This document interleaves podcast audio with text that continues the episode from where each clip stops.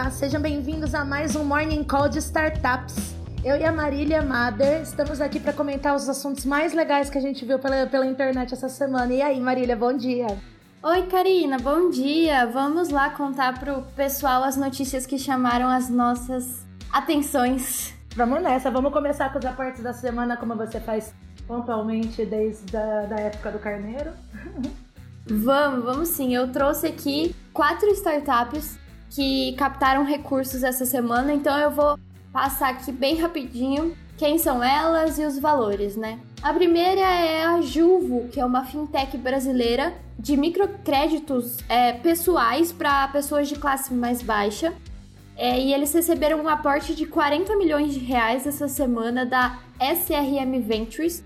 E o objetivo deles para esse ano de 2023 é crescer até 10 vezes o tamanho que eles se encontram hoje, né? A segunda startup é a Transfira, outra fintech nacional. Ela recebeu um aporte de 7 milhões de reais de uma rodada liderada pela Honey Island e a 41 Investimentos. E ela é uma startup, uma fintech né, de gestão e automação de pagamentos. Em terceiro lugar, a gente tem a Talent Academy, que é uma startup nacional focada em recursos humanos, que teve uma rodada seed no valor de 3 milhões de reais liderada pela aceleradora ACE. E, por último, é, em quarto lugar, a startup Diferente, que é uma food tech que em menos de um ano que eles captaram um valor de 24 milhões de reais, eles já estão estendendo essa rodada seed e estão captando mais 16 milhões de reais com uma rodada liderada pelo Caravela Capital.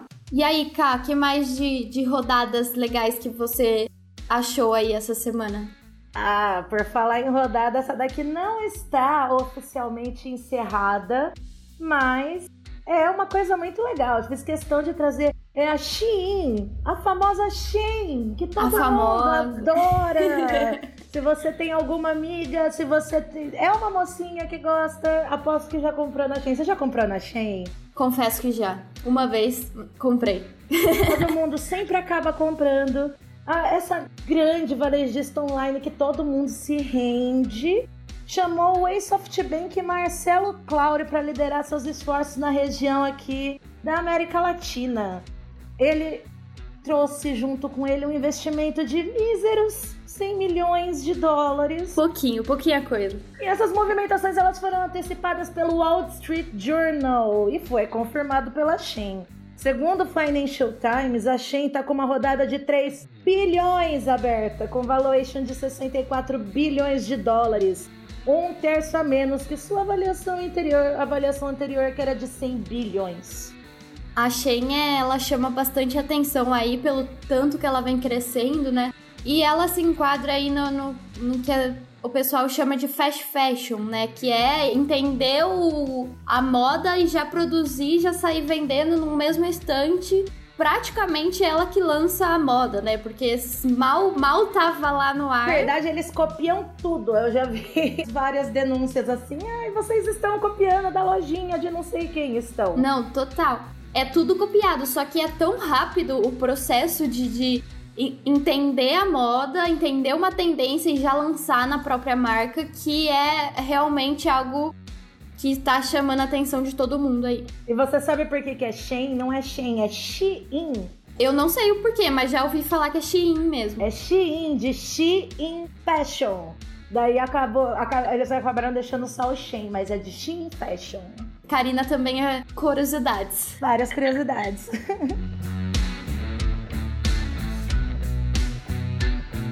Vamos lá. Eu quero passar agora para algumas notícias que eu achei legal, porque elas completam bastante o que a gente vem é, falando nos demais morning calls, né? Que a gente fala das tendências, é, do que está acontecendo no mercado de VC como um todo, de investimentos em startup. É, e aí eu trouxe é, uma food tech chamada One More, que na verdade eles desenvolveram um tipo próprio de drink, um tipo próprio de bebida, e eles se intitulam como um Balance Drink. É, e essa, essa startup vem atraindo bastante os olhares de, de investidores famosos por aí. Eles já estão no mercado há cinco anos mas aí eles acabaram de divulgar os planos para o ano de 2023, né? Eles querem realmente se firmar no mercado de bebidas nacionais. Esse, esse Balance Drink pode se encaixar como um tipo de bebida mais saudável. Eles dizem que podem ser consumidos a qualquer horário do dia, a qualquer momento do dia. Eu nunca provei, mas fiquei já? E aí, o que você achou? Vou trazer, eu atendi, eu atendi a One More, trabalhei com eles em 2018, quando eles estavam sendo lançados no mercado. Então a gente tomava várias latinhas. Olha, eu vou dizer que com vodka é uma delícia. De fato, ele ajuda na ressaca ali, que é uma beleza. E é gostosinho, pelo menos na época, se, se eles não mudaram nada no sabor nesses cinco anos, era bem gostoso. Compraria. Olha só. Compraria se tivesse tô... mais nas gôndolas pra eu ver. Eu tô bem curiosa e olha que legal. Ela. A empresa, até o ano passado, o começo do ano passado, eles tinham 2 mil pontos de vendas e eles conseguiram expandir para 5 mil pontos de vendas no país todo. É, e o, o objetivo para esse ano é ainda mais, né? Conseguir alcançar mais lugares do Brasil e como eu disse no começo, eles estão atraindo olhares de investidores famosos. E uma delas foi a Sabrina Sato, que é aí uma grande figura pública nacional. Ela entrou na sociedade da More com um investimento de Media for Equity. Então ela, ela usa a imagem dela, né? Ou melhor, ela permite que a, que a startup use a imagem dela para o marketing e venda da própria dos, dos produtos da própria marca. E mas aí o que eles estão focados mesmo em 2023 é aumentar portfólio de produtos, sabores, pontos de venda e tudo mais. E a parte do ponto de venda, assim como eles já mostraram que conseguem, como fizeram muito bem ano passado, né? De 2 mil para 5 mil pontos de venda. Você sabe que quando eu trabalhava com moda, a, a gente falava que tudo que a Sabrina colocava a mão vendia, né? É aquela... A Sabrina é uma figura pública bem, bem interessante aí do, no cenário nacional. Ela consegue tudo que quer, vamos dizer assim. Bom, eu gostei dessa notícia porque eu acho que ela representa bem o que a gente vem falando de planejamento, organização, objetivos e tudo mais. Então achei legal trazer ela aí para retratar um pouquinho do que a gente fala. E por falar em objetivos, pegando uma, uma, pegando, vou comentar uma matéria que ela foi dada uma entrevista com exclusividade da KI Tech, foi dada com exclusividade para o Finsiders e eu vou trazer aqui para vocês. Depois eu peço para o Danilo, já que é exclusiva dele. A, a Tech é uma fintech que oferece plataforma de serviço de banco, sabe? Você precisa de um Pix as a Service, de uma transferência as a service, eu não consigo pensar em mais nada as a service, mas serviços de banco nesse caso, as a service para, para outras pessoas, eles estão ah, conseguiram no final do ano passado uma licença do Banco Central que autorizou o funcionamento da QI DTVM, que na verdade é uma distribuidora de títulos e valores mobiliários. Assim, na prática, na prática, estão chamando de one stop shop do crédito, porque eles não só fazem aquela toda aquela parte de, um, de onboarding com os clientes, né, de know your client, né, conhecer seu cliente, prevenção de lavagem de, de dinheiro e tudo mais, mas agora eles também vão chegar na outra ponta, que são os investidores de fundo de direito creditório, tipo FDICs. É, um do, é uma das coisas que eles vão conseguir chegar. E a coisa mais legal é que vai ser tudo operado por robô, vai ser tudo automatizado e bem, bem massa.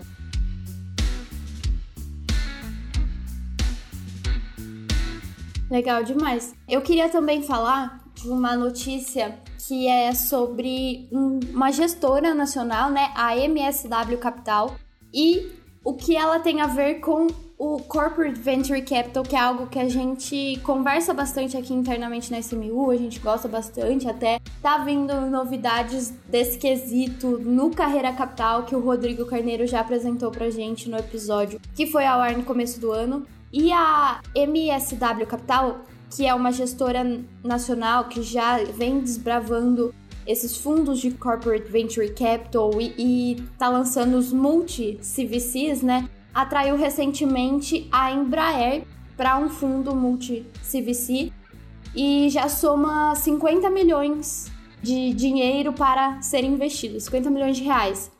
Ela já tinha outros cotistas participando desse fundo como a, a, a Baterias Moura e a BB Seguridade, e agora traiu a Embraer, que colocou 20 milhões de reais. O objetivo deles é chegar a 100 milhões de reais captados para poder investir em startups que aplicam tecnologias aeroespaciais, que são os famosos drones, por exemplo, que a gente conhece. É, tecnologia aeroespacial engloba transporte de carga, logística, a parte do agro, enfim, várias coisas e o, os drones que conhecemos hoje são um bom exemplo disso. Então a gente tem aí esse fundo multi-CVCs que está buscando chegar nos 100 milhões de reais captados para aplicarem nesse tipo de startup de tecnologia aeroespacial. Achei bem legal a, essa proposta da MSW Capital e uma boa oportunidade aí para as startups que atuam nesse setor ficarem de olho, né? É uma coisa que está muito em expansão, né? Muito, muito mesmo. E para finalizar as novidades da semana, a Casa do Zezinho, que é uma organização sem fins lucrativos do Capão Redondo, tá entrando, entrou com uma parceria com a holandesa CNCom para automatizar o zap deles. Então, com o sistema, o sistema conversa, conversacional disponibilizado pela, pela empresa holandesa, a Casa do Zezinho agora vai poder mandar comunicados para todas as suas listas de doadores. A Casa do Zezinho é um lugar super legal do Capão Redondo, ajuda várias crianças. Então, quem quiser também receber o zap da Casa do Zezinho, dá uma procurada lá no site deles. Muito legal também ver iniciativas de organizações sem fins lucrativos, né, andando em conjunto com, com essas instituições financeiras. Bom, eu queria mudar então um pouquinho o nosso foco aqui e falar de alguns indicadores e perspectivas que temos para o ano de 2023, né? Recentemente aconteceu a quinta edição do Pitch Reverso e a questão, o ponto que surgiu lá, um debate bem legal para a gente trazer aqui é se as startups early stage já não estão mais no inverno das startups, né? Um período aí que as startups viveram ano passado. E para a grande maioria das, das investidoras e dos, das aceleradoras que estavam presentes nesse evento, a resposta é não. As startups early stage não estão mais nesse inverno e o pessoal aí dos fundos e aceleradoras, incubadoras se encontram bastante otimistas é, com seus investimentos nessa área no ano de 2023. Um bom exemplo é a aceleradora gaúcha Venture, que se diz muito empolgada e pretende intensificar seus investimentos em startups early stage, principalmente da área de health techs. Ano passado eles realizaram 22 aportes num total, né, 22 investimentos e o objetivo para esse ano é dobrar esse número. Achei bem legal aí essa visão desses fundos e aceleradoras a respeito do inverno nas startups. Você sabe, Mar, que isso faz muito sentido. Eu tava vendo um report da Sling Hub que tava, tava contando que foram mais ou menos, captaram de startups brasileiras mais ou menos umas 800 no, no ano passado, em 2022. E dessas mais ou menos 800, 450 mais ou menos são, são fizeram aportes de até 5 milhões de reais. Eu acho que isso fala, eu acho que isso diz bastante sobre essa sobre esse movimento early stage diz mesmo e, e deixa todo mundo bem otimista, né?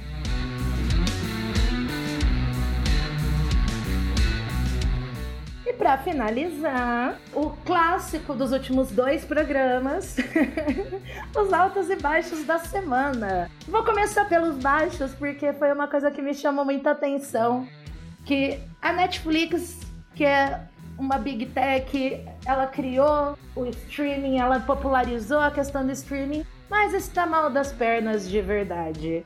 Aparentemente, a Netflix está começando a estudar um programa de Netflix gratuito lotado de publicidade. Então significa, se a gente não está conseguindo ganhar pelo conteúdo como foi nos últimos anos, vamos apelar para publicidade conseguir um captar uma renda através da audiência, né? Só que de maneira diferente da entrega do conteúdo, eles vão entregar a publicidade já que a audiência é grande, né? Ou era grande até o momento. Eles estão tentando fazer continuar. É muito doido, né? Pensar que era tipo líder, líder, líder e chegou todo mundo, ó. E agora tendo que pensar em versão gratuita.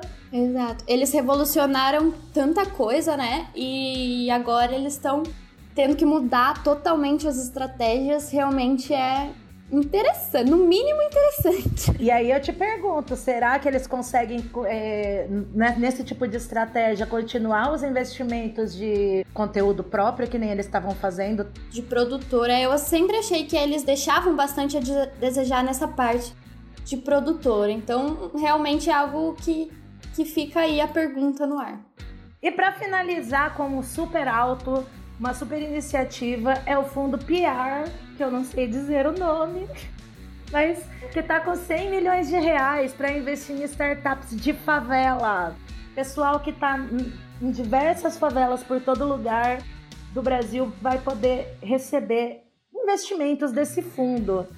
O, o fundo tem duas investidas já, que é o Nossa, nossa Cozinhas. Adorei que tem um Nossa com um... Uma exclamação. E daí depois o Cozinhas, que é um serviço de delivery de cozinheiras autônomas que moram em comunidades de Recife. E o Silva, que é tipo um iFood das favelas. Muito legal. Muito legal mesmo. Eu também gosto bastante desse tipo de, de iniciativa, porque aí sim a gente realmente está falando de gerar oportunidades, né? Quando a gente engloba cenários de pessoas que nem sempre estão né, inclusas nessas oportunidades que a gente vê tanto por aí, né? Então eu também adorei a iniciativa, um super alto da semana, né, cara? Um super alto da semana pra gente encerrar o Morning Call dessa semana. Obrigada pela parceria mais uma semana. Marília, te vejo nesse mesmo bate-canal. Na semana que vem. Até semana que vem, então, cá, nesse programa. E obrigado, ouvintes, e até a próxima.